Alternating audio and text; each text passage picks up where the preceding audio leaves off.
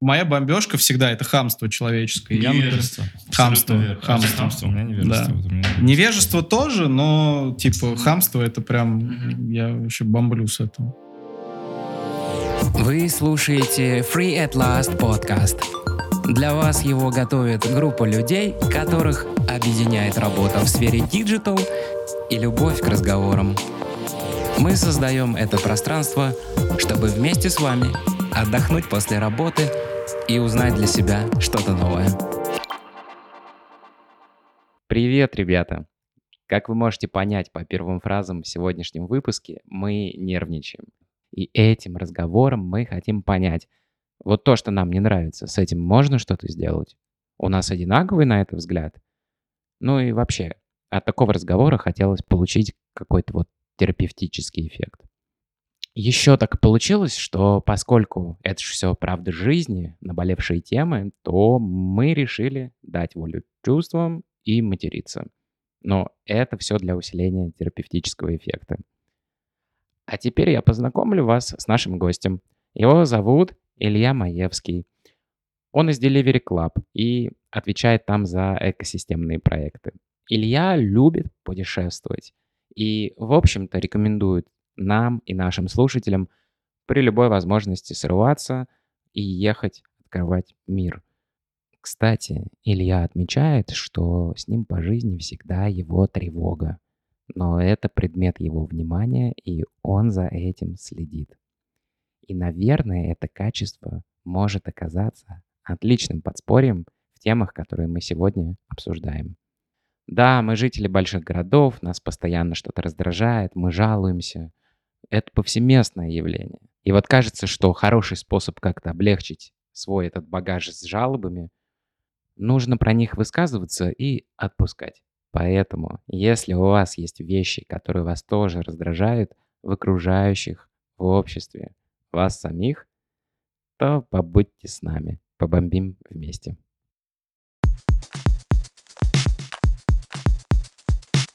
Друзья, всем привет. А, Сегодня, как обычно, с вами Виталик Или вон. и наш потрясающий гость Илья. Привет. Илья, привет. Привет, привет. Но прежде чем начнем, предлагаю немножко узнать, как у друг у друга дела. Илюх, расскажи, что нового. Все хорошо. Я я добрался. Подресту по Москве.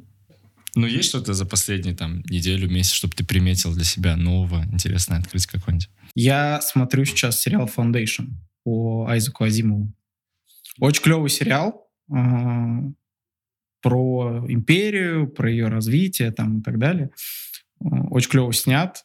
И мне очень понравилась идея, которая там... э, Одна из ведущих, что там есть империя, а, которая главенствует, собственно, там в галактике. Логика в том, что империей правил а, император, соответственно, и этот император в какой-то момент понял, что нужно себя клонировать, и империей будет править три его версии. Очень долго. Молодая совсем, по-моему, восход, что ли, как там его называют там в русском переводе. А, собственно, средняя и старая. И вот эти императоры, они клонируются. То есть у тебя есть молодой, средний, старый, старый умира- умирает, рождается новый. И вот так вот империя правится несколько поколений. И всегда используются три взгляда для принятия решений. А, нет, по-моему, правят там в итоге, как ну, решение принимают двое, естественно, но маленький, когда он же маленький в начале, только потом он уже начинает расти, и в какой-то момент он дорастает до состояния, когда старый уже совсем помирает, средний уже в преклонном возрасте, а молодой э, дорос там до какого-нибудь там 30-летнего возраста. Ну, прикольно. Мне очень, очень перекликается со всем, что происходит, и мне очень понравилось, что Азимов это написал там в 40-е года, и ну, прикольно. Круто. Звучит, как будто и сейчас актуально смотреть. Тоже поделюсь небольшим для себя таким откровением. А, Не ожидал, что там экранизация одного сериала, наверняка вы уже, может быть, где-то о нем читали или слышали, называется он, он вышел, по-моему, на Netflix, называется «Ковбой Бибоп».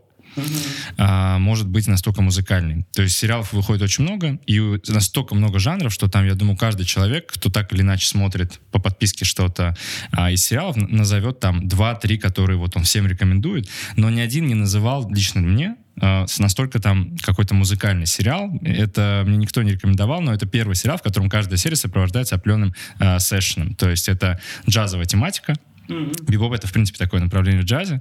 И я знал, что был такой комикс, комикс, который рассказывал про путешествие. Это стиль такой а, а, будущее далекое, это такой а, космическая тематика, но самое кайфовое, что она такая винтажная. То есть как будто бы в будущем существует много разных там планет и галактик, но сам очень много сохранилось из а, Земли 80-х, 70-х, 60-х элементов. И это все как-то идет в разрез с обычным пониманием фантастики. Mm-hmm. И все это под соусом классной музыки, отличного кастинга. Да, там сюжет можно поспорить, но в целом, если хотите что-то атмосферное, под вечерок в пятницу. Прикольно. Это я видел на Netflix, но я пока не дошел. Очень атмосферно, очень музыкально, очень круто. Если хотите просто расслабиться и кайфануть от хорошего а, актерской игры, то вот «Ковбой Бибоп». Кайф.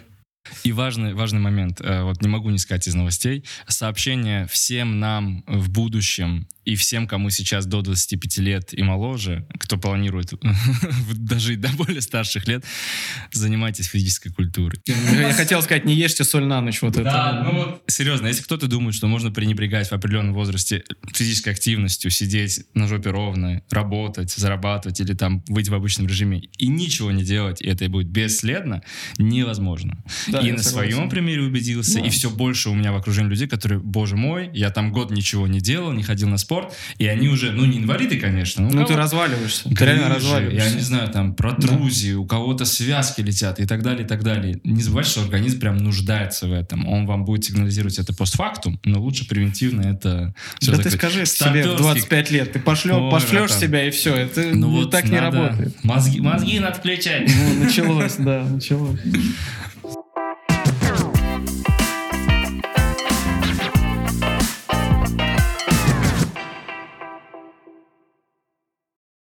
Ну что, предлагаю попробовать э, погрузиться в нашу тему. Вот. Я, ну, из насущного того, что сейчас нас окружает, наверное, э, это зимняя погода, дороги, проблемы с транспортом.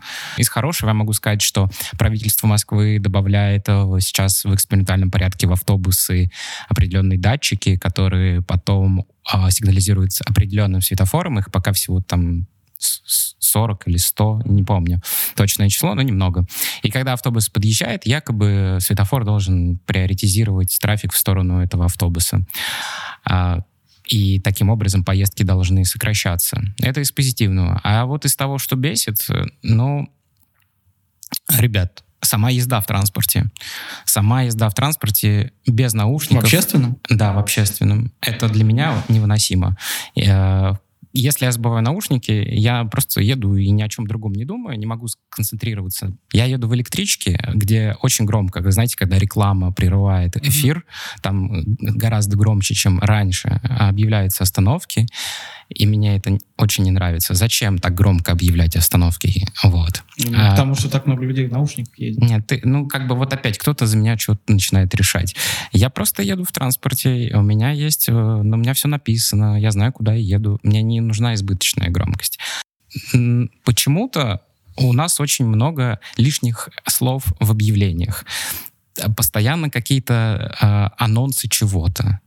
Э, не говоря о том, что нас стращают в метро, что там за нахождение поезда в следующем тупик полагается расстрел. Ну, я к чему? Если мы едем с точки А в точку Б, на нас большая нагрузка в виде звуковых объявлений, которые, во-первых, и громко объявляются, во-вторых, помимо того, что тебя анонсируют э, куда мы едем, они добавляют много всего. Но и третье, анонсируя, куда мы едем, они делают это очень долго. Например, я сейчас вспомню этот э, ленинградское направление. Наш поезд прибывает на станцию Малина. Что, откуда? Ну что это за блядь, дорожку еще красную постелить? В России находишься. И каждый раз. Ну, и можно же просто сказать. Страна Малина. Культуры, ну, то мы подъезжаем, вот как, как раньше. Малина, потом следующая остановка такая-то. Вот это вот наш поезд прибывает на станцию, и а, каждую минуту ты слышишь именно это. Тебе не кажется, что это скорее твой невроз? Представь, что так каждый день.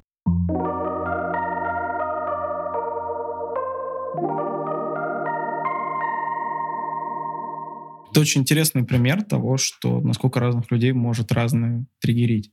Потому что я думал, что я невротик, и меня все раздражает.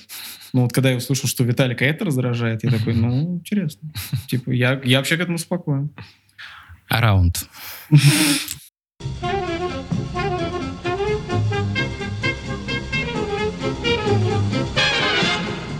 Просто представьте, вам дарят сертификат а, на покупку авиабилетов. И вы думаете, прикольно, всегда понадобится. В год, даже в ковид, хотя бы куда-нибудь съезжу. Ты такой уже навострил лыжи, выбрал, куда полететь. Не буду называть название компании, но ты уже хочешь воспользоваться этим сертификатом. Но в какой-то момент ты понимаешь, что сайт агрегатора билетов, через который можно приобрести билет в нужном тебе направлении, а, его домен переехал на материнский домен. Mm-hmm. Можете уже там, кто-то догадался даже, о каком сайте я говорю. И тот сертификат, который предназначался на услуги авиабилетов, ты можешь потратить на любую другую штуку, но не авиабилеты. Не хотите купить скутер, я не знаю. На нем можете доехать куда надо. Договорю эту историю. Собственно, боты письма, звонки, конечно же, никакую невозможно было дозвониться. А даже если ты зазвонился, ты говорили, ну, условно, какой м-м, рул, его не существует, звоните другим, а другие, естественно, трубку не берут. То есть это вечная проблема. И, ну, Где вот, карту открывали, туда идите. По сути, да. И по сути, ты такой думаешь, ну, у меня была возможность потратить на одно, уже нет. И ты вынужден искать какой-то другой товар, чтобы это не сгорело и так далее. Ну, неприятно, как минимум. Мы сейчас, сами того не замечая, э, пришли к, то, к той теме, что сервисы действительно редко хвалятся, но зачастую даже тот сервис, к которому ты привык, и на уровне привычки регулярно пользуешься, выдает что-то неприятное, как клиентский опыт, и ты сразу хочешь об этом сказать. Люди пишут посты, Конечно. люди говорят об ты этом. вряд ли, ты редко пишешь про успешный клиентский опыт. Ну, ты скорее, ну это, мне кажется, это суть человека. Это прям очень редко, да. Но если про тебя не пишут нравится. плохого, да. это уже хорошо. То есть тебя там, если ты никак, э, если ты встроен в жизнь человека и не отсвечиваешь как mm-hmm. продукт, mm-hmm. то ну, это, считаю, залог успешного продукта. Mm-hmm. И это при том, что мы живем в городе достаточно продвинутом с точки зрения сервисов. Если вы обратили внимание... Ну, мы зажжены немножко. Ну, мы зажжены. Очень многие даже американские эксперты, продуктологи говорят, вы в Москве вообще охренели. Типа, у вас столько сервисов, а вы постоянно жалуетесь. Я, а, когда плохая погода, э, например, ливень противный, мокрый снег, или когда я заказываю что-то очень тяжелое, э, курьерской службы, э, которая там типа а-ля Яндекс Еда, например, я понимаю, что если у меня тяжелые условия, я оставляю чаевые. Если погода хреновая, просто прикольно, ну, типа сказать таким образом спасибо. И если тяжелый заказ, я оставляю чаевые.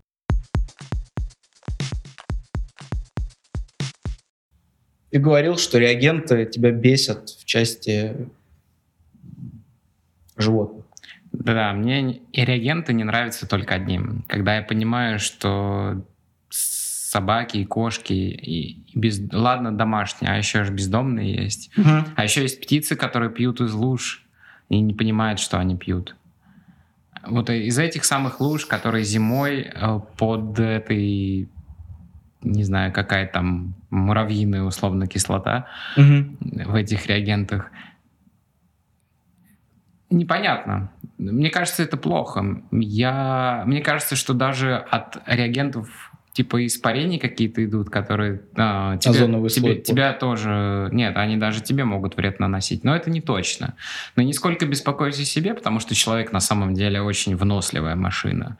Мы переносим очень многое, и нас ну, трудно угробить. Вот, э, к примеру, тому куча городов э, типа Норильска, да. Но вот животные, ну то есть, если бы я применял реагенты в своем городе, я бы делал это строго-настрого на проезжей части.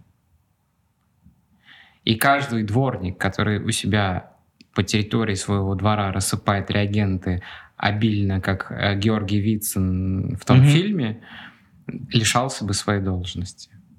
Вот примерно так. Мне кажется, что то, о чем ты сейчас говоришь, это пиздец как гуманно. Ну, это вот до этого так далеко. Ну, до, до, до, до, до такого уровня рассуждений на, ну, на просторах какого-то государственного управления, вот этого всего. То есть я, на самом деле, ты сейчас сказал, я об этом задумался, типа, реально же есть дворовые собаки, там, бездомные кошки, которые ходят, вот это все едят. Наверное, кто-то скажет, что... Я просто не знаю, что сыпят. Ну, вроде как, насколько я знаю, сыпят там соль. И она там как вроде не сильно вредная, а вроде... Не, не знаю, не могу. Не могу сказать. Но вообще ты вот сказал, я об этом задумывался первый раз в жизни. Что, типа, оказывается, действительно там ну, вот это все слизывают, там, корки, собаки, вот вся история. Да, это, ну, это тема, которая именно вот, она меня затрагивает только с этой стороны, и только с этой, больше ни с какой. И, наверное, поэтому я в какой-то момент принял решение, типа, э, я повесил кормушку на окно прошлой зимой, подкармливаю птиц. Ну, не знаю, хоть как-то компенсировать э, то, что меня огорчает. И... Ну, вот у меня собака есть. Я ему ботинки купил. Mm.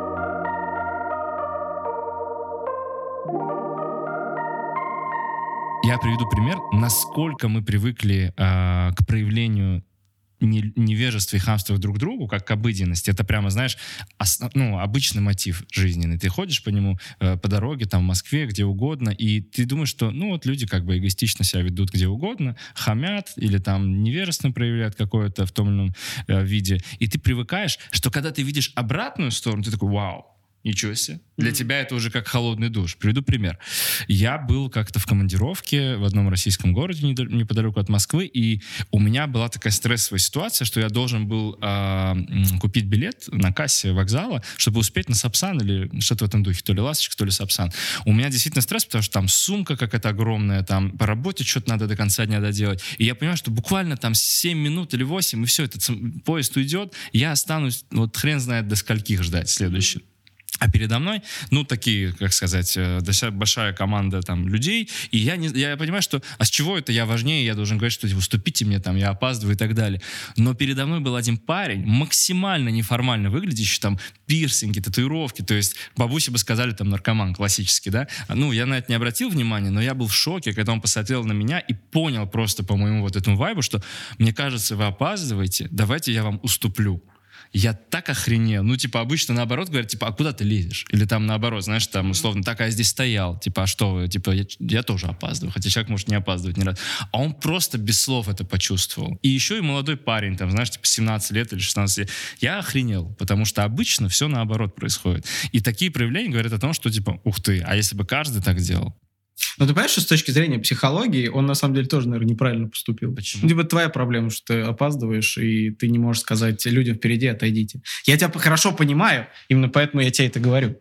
Потому что у меня тоже бывает, случается очень много таких ситуаций, в которых я замечаю, что вот это, как мне кажется, невежество и хамство, mm-hmm. это только моя проблема. Ну, у меня был пример, э, не знаю, наверное, это даже это не вопрос хамства и невежества, это вопрос нарушения личных границ. У меня была ситуация, мы с женой были в Сочах и поднимались э, на, ну, в горы ходили.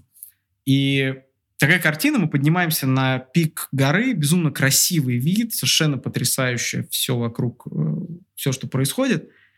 Мы садимся на такой постаментик деревянный, смотрим этот великолепный пейзаж этого Кавказского хребта, и я слышу, что рядом со мной садится чувак с девушкой, берет колонку и включает музыку. Угу. И вот музыка на самом справедливости ради была довольно неплохая. Но, сука, сам факт того, что он не подумал о том, что он может мне мешать, ну, да меня просто вывел, и я вот, я так и не смог получить удовольствие от этого вида, потому что я сидел, и я 40 минут думал о том, какой он гондон. Вот э, примерно такие же мысли приходят всем людям, которые в общественном транспорте ну, вынуждены слушать э, тех, кто ролики э, смотрит без гарнитуры или общается со своими э, родными и близкими и знакомыми друзьями. Но самые подлые люди, гарнитуры. как ты говоришь, это те, кто включает детям мультики. И ты такой думаешь, вот! Это же ребенок, знаешь, типа... Интересно то, что это твои проблемы. Это исключительно твоя проблема, что тебе это не нравится. Это или мрак. что тебя это... Это мрак. Но Просто... вот мне не кажется, что моя проблема слушать, как кто-то слушает вслух э, с динамика. Ну Ну, да. то есть, как мне это бить? Э, Тоже что-то включать на зло? Меня это бесит. Но с точки зрения э, какого-то правильного психологического к этому отношения, это исключительно твоя проблема, что тебя это раздражает, потому что он делает, как ему удобно. А вот хрена ли он, он делает, как ему думает. удобно? Это же общественное пространство, понимаешь? Это общественное пространство. Но то, что он слушает музыку, например, моей жене эта музыка нравилась. И она может это воспринять как то, что, ну, клево, чувак же пришел, включил музыку. Это как, знаешь, ну, я не знаю, ты придешь э, к какому-нибудь водопаду, а у этого водопада сидит компания людей, играет на каких-нибудь э, барабанах э, или там на чем-то, и тебе это дико понравилось, ты считаешь, что это дико атмосферно. А мне это так не кажется. Мне кажется, что нарушается мое личное пространство. То есть это очень субъективная штука, на самом деле. Мне кажется, это зависит от того, что ты называешь общественным пространством. У водопада, у природы тяжело обозначить, что лес — это общественное пространство. Как и гора. Там, получается, Нельзя. ну... Окей, это была какая-то дикая гора, это не была территория отеля, ничего Нет, такого. ну в Сочах есть э, горы. Ты можешь в эти... та- да, маршруты организованы, они а, огорожены, все как бы... Но мне с кажется, что это организованное пространство, именно поэтому подразумевается, что там надо уважать чужое, э, вот именно эфир. Условно, ты пройдешь на пляж в том же Сочи. Абсолютно такая же ситуация. Да. Семейка из восьми людей приходит, вроде доброжелательные, нормальные люди, Да. Но, конечно же, у них огромная колонка, своя атмосфера, максимально непритягательный контент музыкальный, Да. и ты должен это слушать. Ну, то есть это получается неосознанно насрали всем Но остальным это в ты уши. так считаешь. Он не думает о тебе в этот момент. Видишь, есть регулируемые правила, которые прописаны, а есть какие-то внегласные. И именно невежество проявляется в том, что когда человек осознает, что нигде не прописано, что так нельзя делать, и он позволяет себе это делать. Откуда это идет? Это идет, ну, либо, как бы это ни звучало банально, из воспитания, либо из окружения, либо из его личной свободы, что он такой вот... Еще, человек. наверное, это идет из-за того, что многие делают так же, и есть э, группа людей, которые из-за того, что другие так Социально делают, одобряемо это все. а социальное одобрение, они подкрепляют свои там сомнения о том, что может быть Он же стоит. так делает. Блин, ну если вот эти так делают, то я Есть еще и авторитетный человек какой-то так Я делает. думаю, что чаще всего люди, которые так поступают, они вот в том-то и дело, они не думают о других, понимаешь? То есть он взял колонку на гору не потому, что он думает, что раз все могут, то и я могу, а потому что он хотел взять колонку и послушать там музыку. И он исполнил свое желание. А ты как говноед, ну я в частности, сидящий там, сидит и иско- и искоса вот так вот смотрит и думает, ну ты гнида. Я, когда хожу в горы с колонкой э, и А. ставлю ее на всю громкость, я перемещаюсь по маршруту. И если я задерживаюсь где-то, я даже когда на самокате езжу с колонкой по городу, я на перекрестке делаю тише, потому что я не хочу быть тем самым чуваком, как в тонированных автомобилях на полную, чтобы на меня, ну, как бы смотрели и не одобряли. Просто не хочу. Я знаю, что это неприятно, я так не делаю. И я тебя полностью, поним... я полностью понимаю, и я такой же. Но это создает очень много лишних нервов тебе, потому что ты слишком много думаешь о других. Хорошо, раз ты так звучишь, предложи способ абстрагироваться от этого Не знаю, я бы, я бы с удовольствием... Ну, знаешь, какой самый хороший способ? Встал и перешел в другое место. Либо встал и предложил человеку выключить колонку нахуй. Хорошо. Но второй способ, он мирнее, чем первый, потому что прийти и предложить человеку выключить нахуй колонку, это сразу конфликт. Потому что у нас люди, возвращаясь к хамству и невежеству, а, не воспринимают даже в самом таком а, мягком виде просьбу что-то прекратить, ну или, в общем, как какое-то такое повеление, знаешь, в каком-то смысле. Вот сидит человек, ты, у нас как-то в культуре не считается правильным и одобряемым подойти и сказать, извините, пожалуйста, вы мне мешаете? Не могли бы вы выключить музыку? Вот у нас так не принято.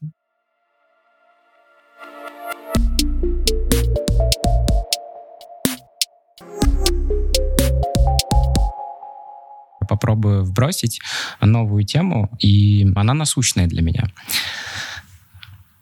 Значит, э, смотрите, такая штука. Попутешествовав в последнее время, я все больше и больше сталкиваюсь с э, точками продаж, которые продают что-то с переводом на карту Сбербанка, условно говоря, на частное лицо. Mm-hmm. И получается, что эти бизнесы не платят налоги. Что делают? Бизнес не платит налоги не таким образом.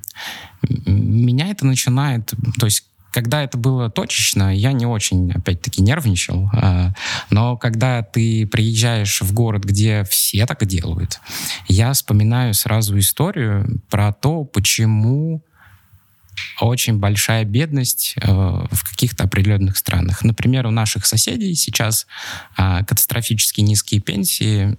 А почему это происходит? Потому что э, сейчас, вот в настоящее время, очень маленький процент людей в стране официально работает. И я сразу вспомнил, у нас же тоже так было. У нас все старались, как, как минимум на низких должностях, даже не думая на то, что тебя примут в штат, а испытательный срок в принципе не оформлялся. Mm-hmm. Помните такое время? Я не знаю, там, кто помнит, тот помнит. Но так было.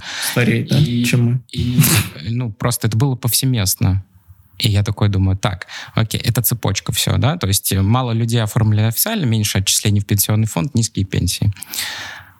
Здесь э, у тебя ну, люди, которые я не знаю, продают табак на перекрестке или еще что-то, у них вечно не работает якобы терминал, или его просто нет, они тебя требуют э, как бы перевод, либо, либо думай сам.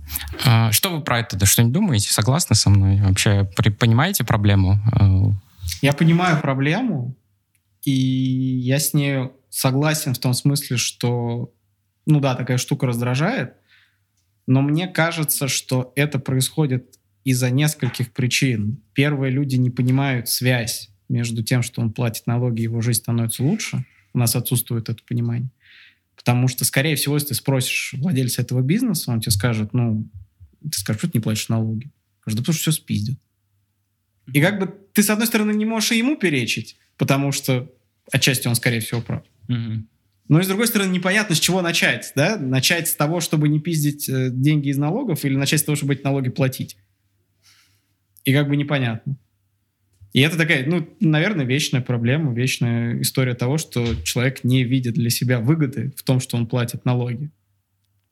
Вот, мне кажется, ключевая тема как раз э, в хейте данного топика в дальновидности контекста, в рамках которого ты смотришь на этот топик. То есть, что я имею в виду? Когда Виталий говорит, ты нелегально уходишь от налогов, твой регион, весь малый и средний бизнес так работает, лишается каких-то будущих вливаний, ты лишаешься пенсии и так далее, и так далее. То есть, прикинь, это получается уже цепочка какая-то, да? Ну, он тебе скажет, я один маленький вот торгую тут сигаретами. что я, какое влияние на бюджет э, своей верно. области я имею? Но именно вот бомбить когда ты так задумываешься, может бомбить, я здесь согласен. Но приду другой пример. Ты приходишь в какой-нибудь магазин, который, опять же, просит почему-то тебя наличкой платить в этот раз.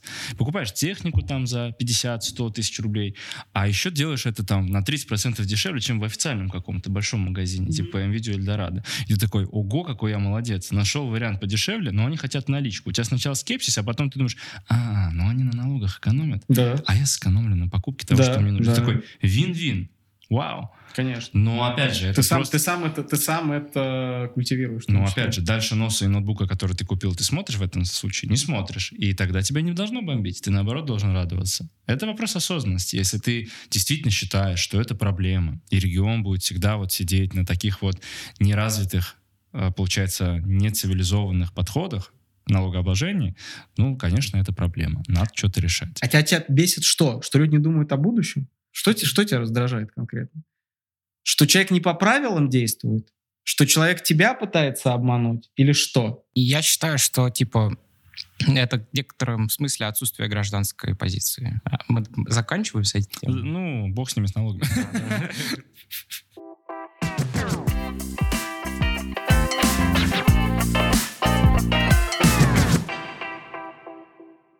Так, парни, если у вас такое было, вы меня однозначно поймете, и дорогие слушатели тоже, думаю, поддержат. А, вы представляете контраст? Сейчас опишу два кейса. Все мы так или иначе сталкиваемся с клиниками. клиники, поликлиники, по страховке, обязательная, добровольная, платка и так далее. А, но насколько разный бывает, а, опять же, этот клиентский опыт, и насколько из-за контраста может бомбить. Приведу пример. Есть а, там ДМС, клиника а, достаточно популярная, там при страховой компании известной. Ты в нее идешь, и тут в какой-то момент мне сказали, вы знаете, вот эта конкретная услуга, этот врач, там достаточно сложный врач, нейрохирург, у нас не присутствует, и в принципе в вашей страховке не присутствует, но я лично как бы э, направление даю на то, чтобы вы сходили в государственную угу. клинику, больницу, и попробуйте посмотреть, что вам скажет нейрохирург. Вы, чтобы понимали, любая такая клиника государственная, это всегда, ну, минимум Пентагон, то есть там настолько это большие здания, в которых ты... Просто, чтобы вы понимали степень масштаба, я зашел в один из корпусов, который мне посоветовал охранник, посоветовал, я уточнил, и не абы куда зашел. Отстоял очередь на ресепшене 10-15 минут, и мне сказали, так вы не там стоите вам в соседние корпуса надо идти. То есть надо топать там 500 метров, чтобы дойти до соседнего. Говорю, окей, слава богу, я рано приехал, типа заложил время, знаю, что это больница. Угу. А вы, чтобы понимали, уже там 15 минут прошло, у меня остается там еще 15 минут до приема. Я думаю, ну, должно хватить. На этом не закончилось. Я поднялся на определенный этаж в ординатуру, и там тоже это, знаете, квест прям. Надо было дождаться определенного нейрохирурга.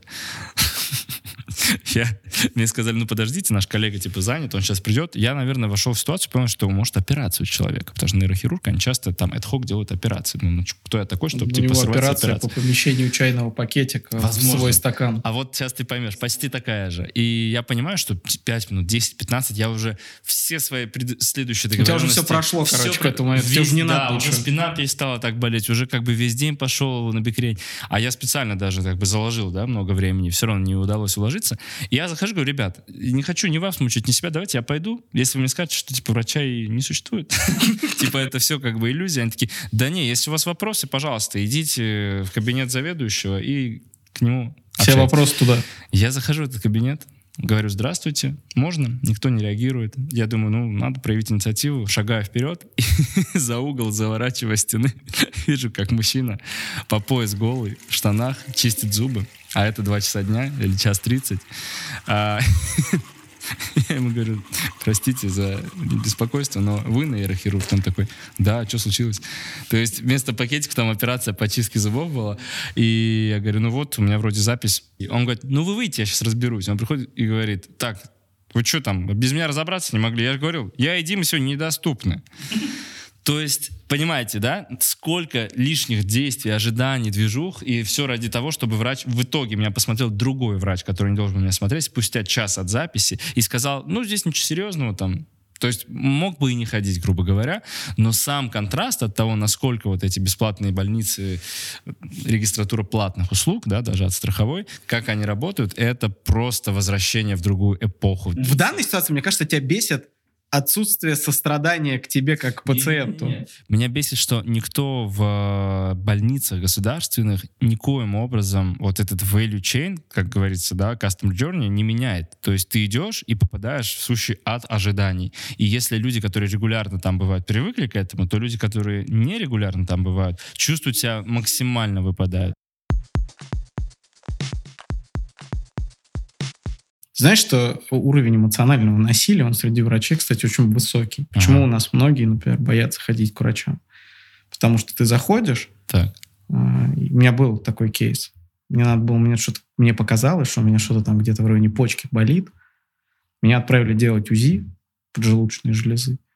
Я пришел, я к тому моменту, ну, веду нормальный, здоровый образ жизни. Я бросил курить. Mm. Причем до этого я не могу сказать, что я курил как там паровоз в принципе, питаюсь довольно нормально. Ну, в рамках там разумно. Uh-huh. Меня встречает врач, кладет меня на кушетку, начинает, начинает возить по мне вот этим УЗИ-аппаратом. Он такой, ну, бля, о, бля, ну ты, ты чё же? Ну, ты, ну это вообще... Ну, а я лежу уже синий, думаю, ну мне все, мне помирать или куда, блядь? Типа, ну, тут все, о, типа, ну, бля, поджелудочное все, бля, как драная кошка, там, все, у тебя все плохо. Я, я, я встаю, говорю, а вы можете объяснить, что мне делать с этим? Ну, типа, мне сейчас, мне сейчас заказывать гроб, да, мне как бы звонить родным, мне что делать? Ну, иди мне, тебе все расскажу. Да, выписки будет через три дня. Да, я прихожу к э, терапевту, он говорит, нормально у тебя поджелудочная, Мгм. все у тебя нормально. И вот это вот эмоциональное насилие, которое со стороны врачей, потому что у нас же как, человек, если хоть какую-то толику чувствует власти над тобой, тот же самый синдром вахтера, охранника и так далее, если он чувствует над тобой власть, он обязательно посчитает нужным э, эту власть над тобой показать. Вот И вот среди врачей она очень распространена, эта штука. Как и наоборот, пациенты тоже хамят врачам. Ты знаешь, раньше действительно бомбило, но я понял, что таких людей настолько много, особенно там в России, что легче дать им эту возможность. Вот прям пусть хоть что-то будет, знаешь, э, в их жизни, где они чувствуют себя значимыми. Ну, потому что что тебе стоит просто проигнорировать человека, который говорит, не сюда, а туда надо пройти. Шлагбаум вот так вот работает. Ну, то есть он сказал, сказал. То есть ты, ты считаешь, что нужно реагировать спокойно? Да, вообще, вот эти люди точно пусть считают себя царями. Надо их простить просто. Да, вот, вот, вот, отлично. Их надо реально простить и дать им наслаждаться этим, потому что на самом деле ничего не поменяется. Я прекрасно понимаю, что за пределами этого ничего не произойдет, а так они хотя бы с ума не сойдут. Я сам на эту тему недавно размышлял, и тут как бы у тебя же есть два э, варианта. Ты первый, ты можешь как бы клин клином вышибать, и на хамство отвечать. Мы немножко опять к хамству вернулись. На хамство отвечать хамству. Либо же наоборот. Меня так чуть не штрафанули из-за того, что я без маски бежал куда-то на работу, и я решил включить, типа, а что вы меня остановили? А вот куча людей вокруг. Причина Да, остановки. да, да, да. А куча людей, которые без масок, вы не остановили. В чем конкретный критерий выбора был ваш? Он такой, вы хотите... от Критерий, хуерий, иди отсюда. Да-да, нет, ну просто это типа история про то, что у меня потому что всегда так было, я пытаюсь общаться с такими людьми, пытался общаться с такими людьми вот именно таким языком, Типа, расскажите критерии, почему меня остановили. Вы знаете, вот хотелось бы... Да, вот- да, вот- да. Я не согласен вот- с вами. вот- Уточнить хотелось бы вот, э, Почему? по параметрам. поинтересоваться. Где я могу ознакомиться с приказом? Так вот, и мне пригрозили, сказали, административный штраф хотите, молодой человек, 5000 рублей? Я говорю, блин, дружище, ну давай на... Дружище, давай- да, дружище, там давай- все уже, да? Да, не, давай на по-простому, типа там... 500 и расходимся. Да-да-да, 500 раз. А потом придет в подкаст и расскажет, как его бесит, что люди налоги не платят. Да.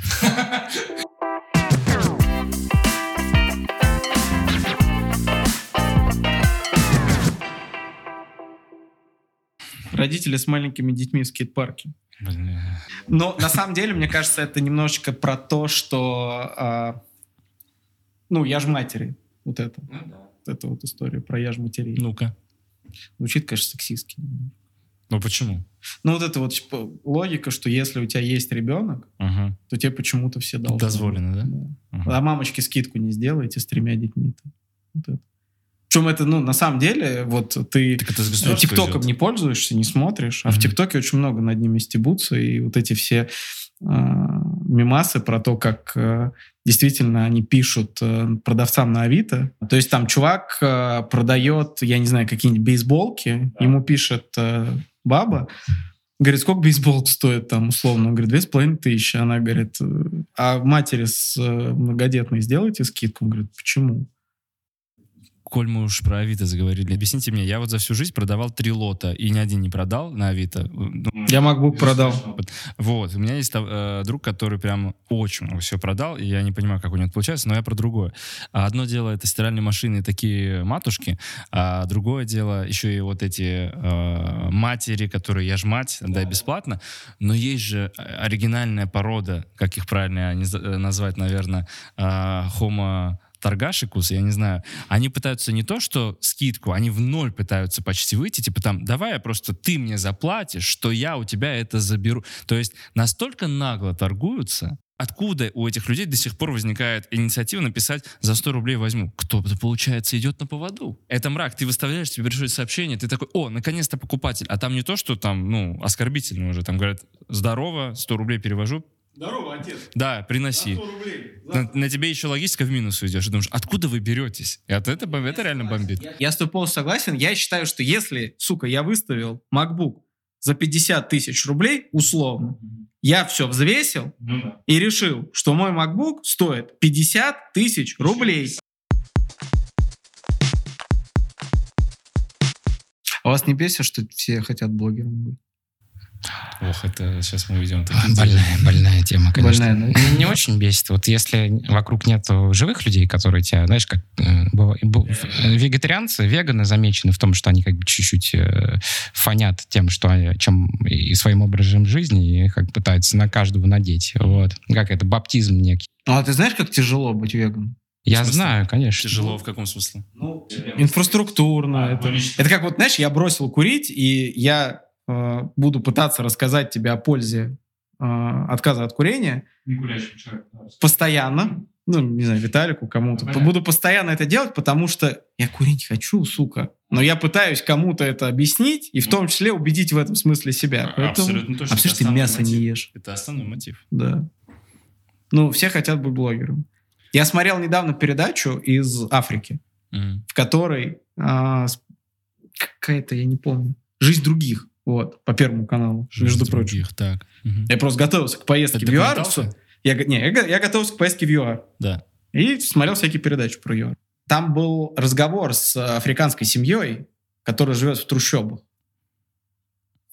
В, Кейптауне, в трущобах живет африканская семья. Мать работает на восьми работах, как обычно, там все, все по полной. Живут в трущобах в Кейптауне, в которые за чертой, вот где живут белые люди. Вот это Пахнет вот. блогерством сейчас где-то, да? Да, Даже да. там. Да. И там семья. Состоит она из матери, бабушки и пацана. М. Мать работает там на восьми работах, э, бабушка помогает матери, там все, и там спрашивают у пацана, а ты кем хочешь быть, когда вырастешь? Он говорит, я хочу быть А блогером. интернет есть там? Суть по всему, да. М. Но прикольно, что уже человек в трущобах, живущий африканских, он уже понимает, что ему блогером, ну, Это критерий определенной популяризации профессии. Ну, если это можно если это можно назвать профессией. Абсолютно. Но, возможно, мы сейчас звучим как э, 90-летние. старперы, да. Мне, которые мне такие. очень нравится пример Дани Милохина. Вообще Мгм. так прикольно. Вообще, ну, типа, что есть люди, которые и- из не, не может, тебя- Вот, это вот тут Лева Из- бомбит, а из Дани. Я, я Даню люблю. мне Даня проявля- нравится. проявляют свое вн- внутреннее какое-то желание и добиваются этого. Это круто. А там неважно, что там подача, неважно, как, э, какой он как артист или какой он как блогер. Это все пофиг, потому что ты, если вспомнить, что нам нравилось в наше время и как к этому относились э, родители, а мы, же слушали А еще раз, что тебе нравится? Я просто не уловил, что именно нравится. Если- Пример, э, я, то, что все хотят стать блогерами, это потому что примеры заразительные, они массовые, да, и вот, например, Даня Милохин — это человек, который вот э, мог бы, я не знаю, героином колоться, да, или что там после детдома еще можно делать. Ну, я пытаюсь какие-то старые шаблоны, да, повесить. Вот. Либо ничего не уметь в своей жизни и пойти работать охранником или на склад грузчиком или еще что-то. А можно Послушайте подкаст с Мезенцевым, если хотите, где Даня Милохин выступил. Он там рассказывает, как он в 15 лет или там в 14, за 3 года где-то примерно до вот этой текущей популярности занимался тем, что... Я забыл, как это правильно называется. Манифест, манифестинг, манифестация. Когда ты выписываешь свою мечту, А, да, и Да. визуализируешь ее по- по-всякому. И он этим занимался. И он верил, конечно, в- вопреки тому, как в него верили те, с кем он был в детдоме. Так тебе, получается, нравится умение мечтать, а не творчество конкретно. Не-не, мне ок, что сейчас все хотят стать блогерами. Как бы можно... Мне очень нравится широта выбора этих самых блогеров, потому что есть люди, которые в тебя не выстреливают своим контентом, а есть чувак, который «Закат империи» делает подкаст. Э, У него там... Это мог бы быть и блог про, про какую-то отдельную тему. И ты получаешь бесплатно знания с такой подачи авторской, которая тебе очень нравится и устраивает. И именно тот факт, что сейчас а, это множится и разрастается, но божественные алгоритмы нашего Ютуба, да, возвращаясь к ним, нам подскажут и дадут то, что нам нужно. А то, что будет в массе, оно всегда таким будет. Всегда будет мангерш... м, ну, вот, ну, Вот это вс- вот. вс- всегда будут люди, Имя которого нельзя кото- произносить. которых не будут любить, потому что они слишком популярны. Ну, понятно. Раньше бесил Киркоров с Галкиным, да, условно. Согласен. Десять лет назад э, люди в электричках с ними, да? обсуждали, да, личную жизнь или какие-то последние новости. Я удивлялся, почему мои ровесники, с которыми я дружу, это сейчас обсуждают. Как им может нравиться Галкин или Басков или еще что-то. Они реально сидят и обсуждают. Они знают, какие у них дома или там квартиры. Вот это вот все. Сейчас просто блогерство... э, Блогерство, это, кстати, такое же да, ремесло э, сейчас. Это ремесло, да. Ты попробуй. Давай так. В э, день? В день. Ты знаешь, сколько надо? Надо в день, Вообще не считается, спорю. Вообще не спорю. 3-4 тиктока в день, чтобы у тебя А, канал... ты про ТикТоки говоришь. Ну, неважно, если мы сейчас Вот говорим, что сейчас самое, самое популярное, самая активность. Ты хочешь, чтобы твой канал в ТикТоке типа был постоянно популярным, приносил тебе а, деньги на рекламе и так далее, где-то 3-4 ТикТока в день у тебя должно выходить. Мгм. Вот ты попробуй. Я думаю, ты и неделю не выдержишь. А это надо сети придумывать, кстати. Ну, во-первых, они это делают не по одному. А, во-вторых, я, ну, не знаю, как бы это ни звучало по-снобски, но вы меня не переубедите, что это сложнее, чем делать другую работу. Ну, то есть это явно либо не сложнее, либо в несколько крат проще, на мой взгляд. Если ты хоть чуть-чуть, действительно тебе нравится то, чем ты занимаешься, если творчество твое, а не ты рожаешь из пальца. Ну, а правда. чем это отличается от музыканта, по сути? Вот ты слушаешь музыку. Чем это? Музыкант должен выдать Приведу тебе пример. определенное Приведу количество... пример. Ну, опять же, мы сейчас просто идем в ТикТок, но короткий пример. Э, включать чужую композицию, под нее открывать рот и нелепо танцевать не требует э, большого, и вопрос даже не ума, а не требует усилий больших. Как бы ты ни был немощен, не требует больших усилий. А создать песню, под которую подойдет определенный ритм, под которую надо э, правильный текст сделать, и еще и там, ну, поверить в эту песню и петь так, как будто ты ее проживаешь, это гораздо сложнее, на мой взгляд. И в этом есть большее творчество. При этом абсолютно нормально, как Виталий говорит, что блогерство существует, бесит те, кто самый популярный, это нормально. Но культивировать идиотизм, вот это я считаю ненормально. Потому что именно они, одобряемые большинством каким-то, знаешь, какой-то критической массы, становятся как бы героями нашего времени, якобы. Ну, немало примеров, когда на экономический форум зовут представителей блогинга. Ну, не прикольно, они не да, то, я понимаю, что ты имеешь они в виду. максимально еще и показывают, что, чуваки, можно делать все, что хочешь, и это крутой месседж, но делать все, что хочешь, и при этом, ну, деградировать, это странно. Это не, не очень классный месседж. И Но тут навряд ли дру- ради этого надо поощрять. Слушай, тут другая история. Ты сейчас немножечко ведешь себя как э, Министерство культуры, которое на Наоборот, плечи на плечи на плечи Дани Милохина Наоборот. возлагает э, проблемы нашей молодежи. Проблема Не, нашей молодежи, не-не. блять, Не, вот я не, никогда не это- думал, что я эту фразу скажу. Но типа п- проблема молодых людей, она не в том, что Даня Милохин сейчас популярный. Конечно, Проблема молодых людей в том, что родителям на них похуй. И вот в этом проблема. А, Короче, разговор старый и действительно э, во времена Унравы. Но мне кажется, что, типа, если раньше было ты то, что ты ешь, потом ты то, что ты читаешь, то в нашем тысячелетии это то, что ты смотришь. И, безусловно, то, что ты смотришь, определяет тебя. Плюс и мне очень нравится высказывание Казьмы Прудкова, что люди подобны колбасам, что в них начинит, то они в себе и носят. Ну и как бы любой, вырастая, понимает, э, и вкусы меняются у всех. Любой, вырастая, так или иначе осознает э, или не осознает, это уже его проблема, мне кажется. Кто он и что он, из чего состоит его жизнь. И в хорошем смысле а, блогеры несут пользу, мне кажется. Они несут пользу. Они умеют творить контент. А сейчас мы все знаем, какой взрыв образовательного вообще э, контента, и люди его потребляют очень сильно. Образование, образовательный контент не менее популярен, чем развлекательный. Ну, то есть он также популярен. Иногда мне даже кажется больше. Вот. Мне иногда реально хочется найти что-то попроще. А то меня все в Ютубе пытаются, блядь, чему-то научить. Это то, что меня бесит. Сука, каждый эксперт. Я хочу посмотреть, как чувак лопает пупырки. Или собака Всё. пукает, а кошка Или рыгает. сам- Да, вот это я хочу посмотреть. Поэтому я люблю ТикТок. Я, меня заебало смотреть, как каждый второй трансформатор, генератор О. и так далее. Не я не хочу это смотреть. Спасибо, я не хочу.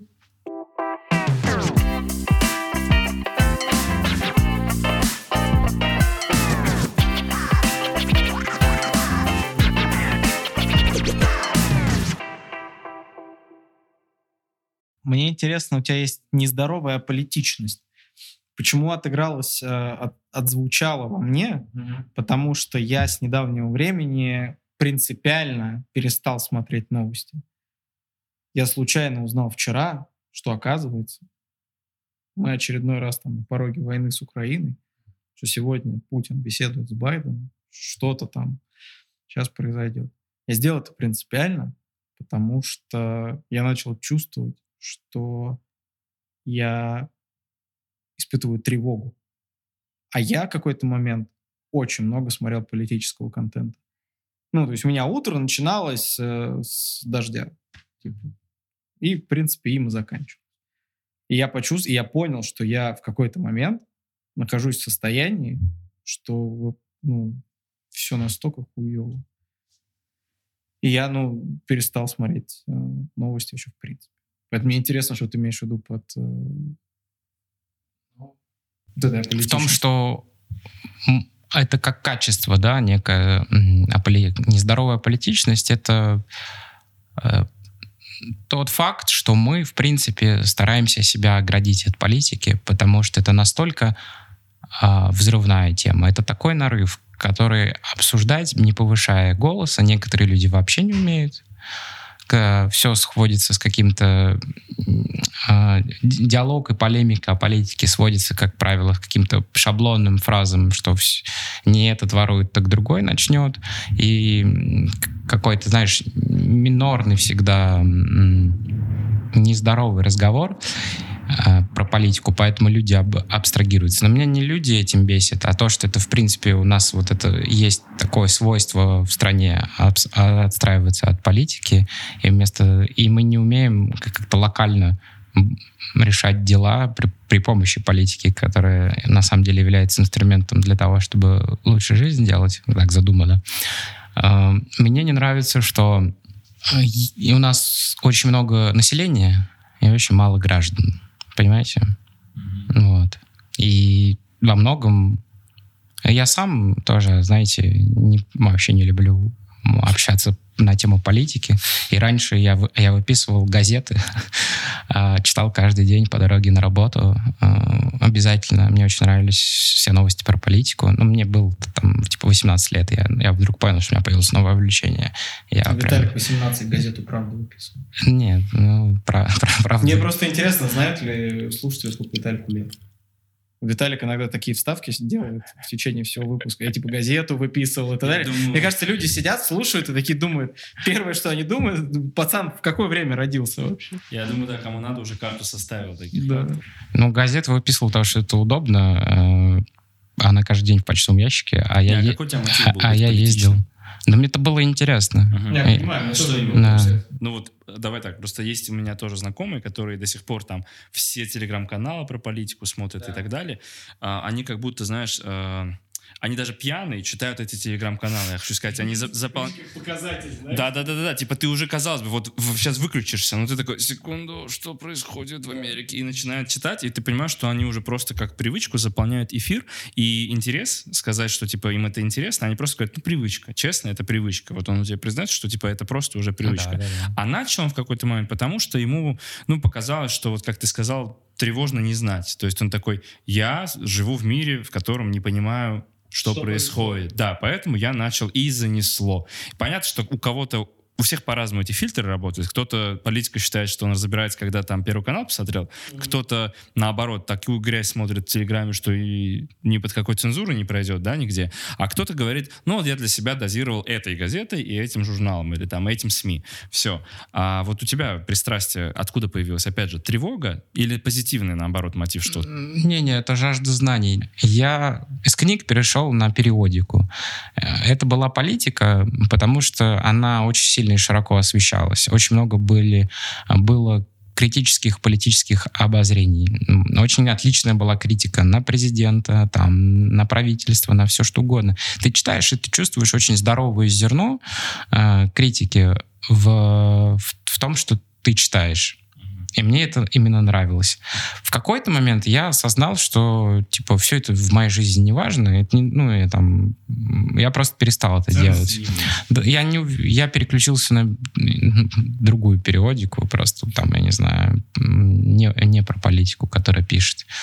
Вот. Но жажда к новостям, она осталась. А потом ты просто понимаешь, что все про одно, ну и, а, и интерес наверное, последний, который у меня был, вот когда дождь появился, да, это было очень круто, такой опять новый глоток воздуха, и люди, которые работали на этот канал, и их а, внеканальная деятельность тоже, которая была завязана на журналистики, мне тоже очень нравилось. Но ну, а сейчас просто все изменилось, форматы изменились, ну и как бы нет на это времени, не хочется на это время тратить. Вот. Но нездоровая политичность, опять-таки, это просто то наше свойство, которое мы проявляем в том, что не идем на выборы или еще в чем-то, да. Ну, Короче, ну, это, это обидно. Но мне нравится, что сейчас потихонечку уже не ходить на выборы становится зашкварно. Ну, вот я даже как-то замечаю это среди не только ближнего круга. Да. Как-то уже немножечко стыдновато такое говорить. Я вот заметил даже, что молодежь это обсуждает. Типа, а ты ходил, ты ходил, типа там поколение 20-летних, там, студенты там и так далее. Ну, нормально, видишь. Все как будет. Угу.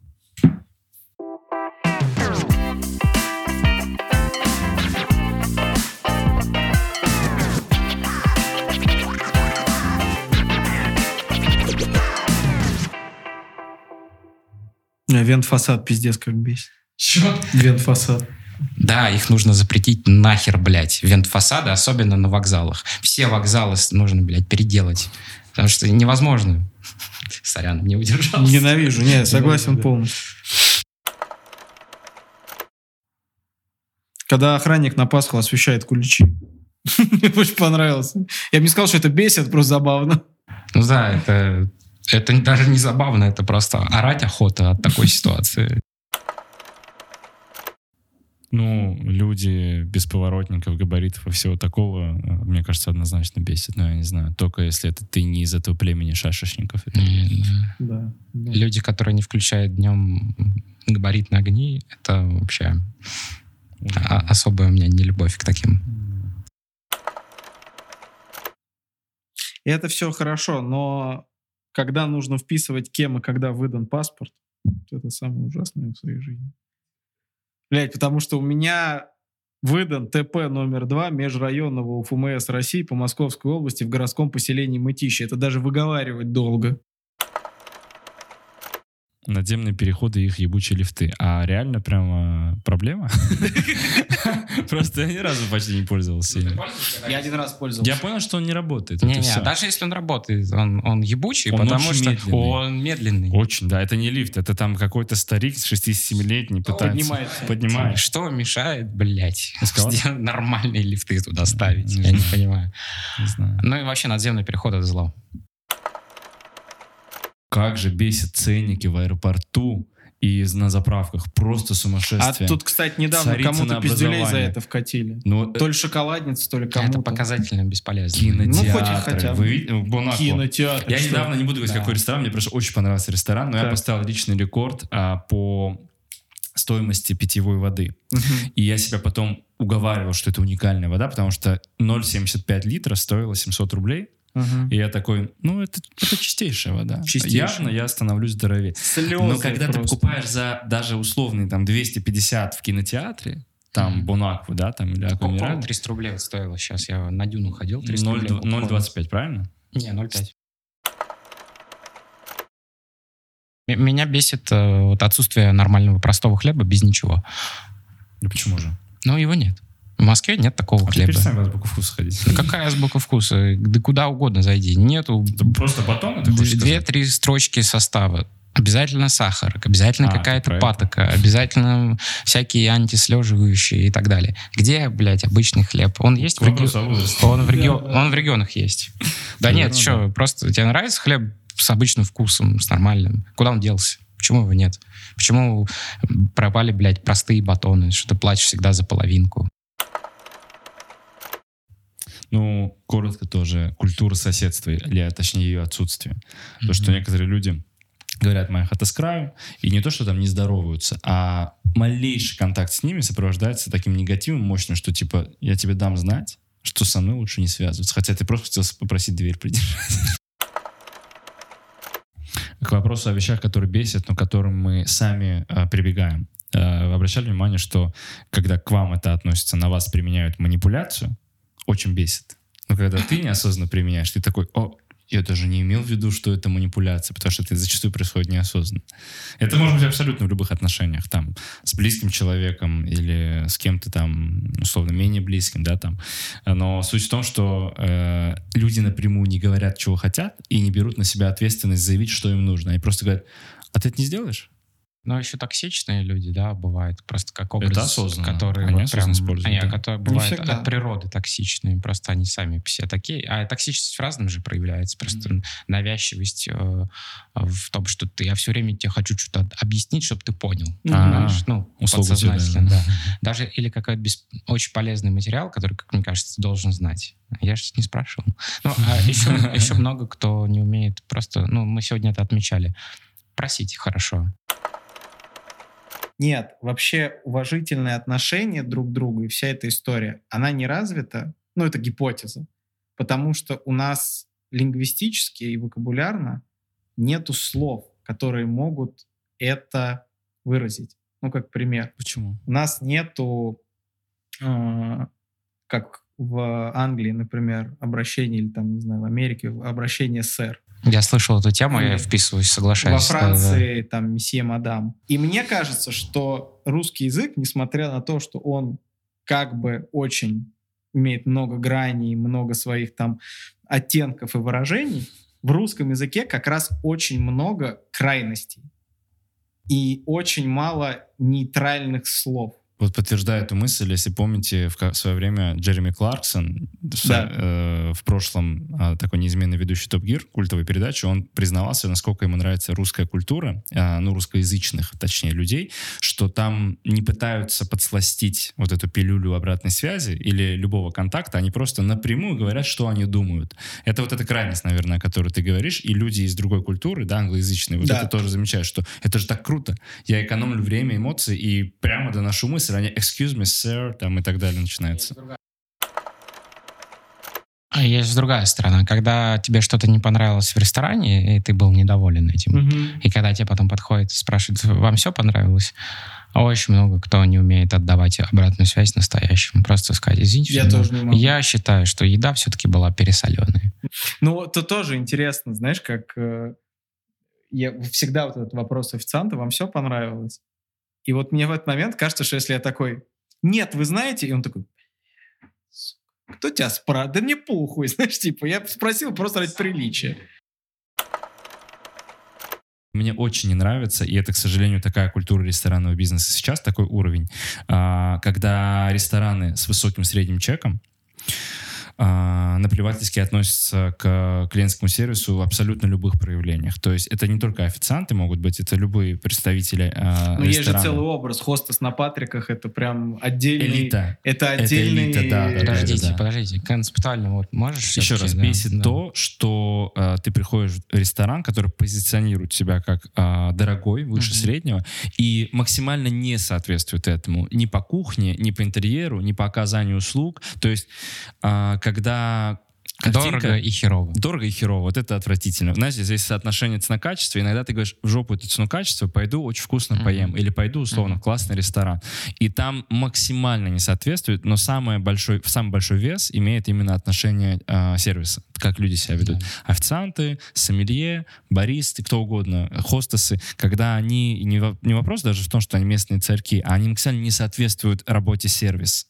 Сервис да, то есть ты не любишь это, и ты пытаешься это делать. Ты реально вот не любишь искренне свое дело, но ну, вот это делаешь. Лучше не будь там.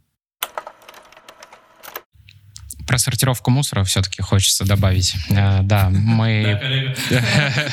На самом деле меня бесит, что э, введя в Москве сортировку мусора, э, нас не учат, как это надо делать. Мы до сих пор не знаем досконально всех материалов, которые действительно можно выбрасывать.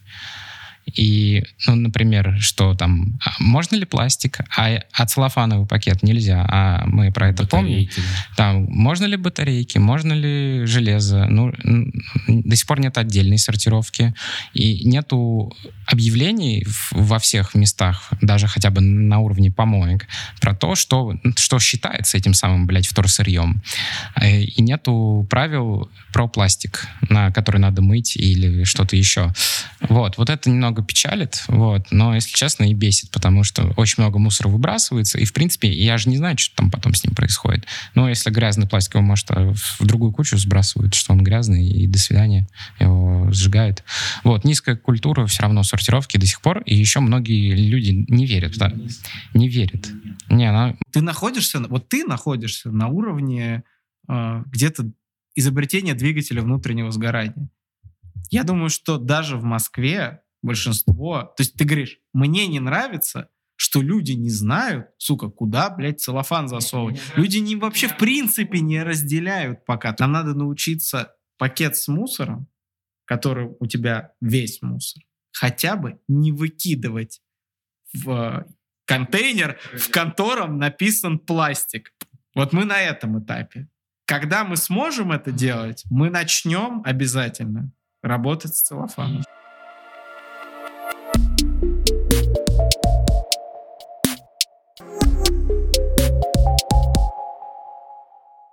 Что мы хотим пожелать нашим слушателям? Как вы думаете? Я э, поменьше переживать, на самом деле, и бомбить. Ну да, на самом деле мы дали полезно. себе сейчас такую волю побомбить, потому что иногда лучше концентрированно с приятной компанией э, вот так да. побомбить 2-3 часа, выплеснуть этот эмоциональный накал, а в обычной повседневной жизни больше обращать внимание на позитивные вещи, потому что бомбить всегда найдется на что, а вот позитива в нашей жизни, если мы сами не будем создавать, его не будет. Ну, кстати, реально в этом спорт помогает. Абсолютно. Ты верно. утром проснулся, тебя начали? раздражает, да, да, тебя раздражает все, ты готов убить каждого, а потом через час занятий в зале ты уже Выдыхаешь. вообще об этом не думаешь. Да, Поэтому если спортом. сильно бомбит, надо идти спортом заниматься. Ну и опять же, я думаю, это неписанная истина, что чем больше мы будем своим личным примером делать то, что хотим видеть от окружающих, тем меньше будет бомбежа и все такое. Это, мне кажется, все-таки должно работать. Моралист. Моралист. Но это так и работает прекрасный вывод. Если нас что-то бесит, надо этим делиться, либо подумать, как это можно исправить, и личным примером показать, что это поддается исправлению. Спасибо, друзья. Спасибо. Спасибо, Вам спасибо. Да.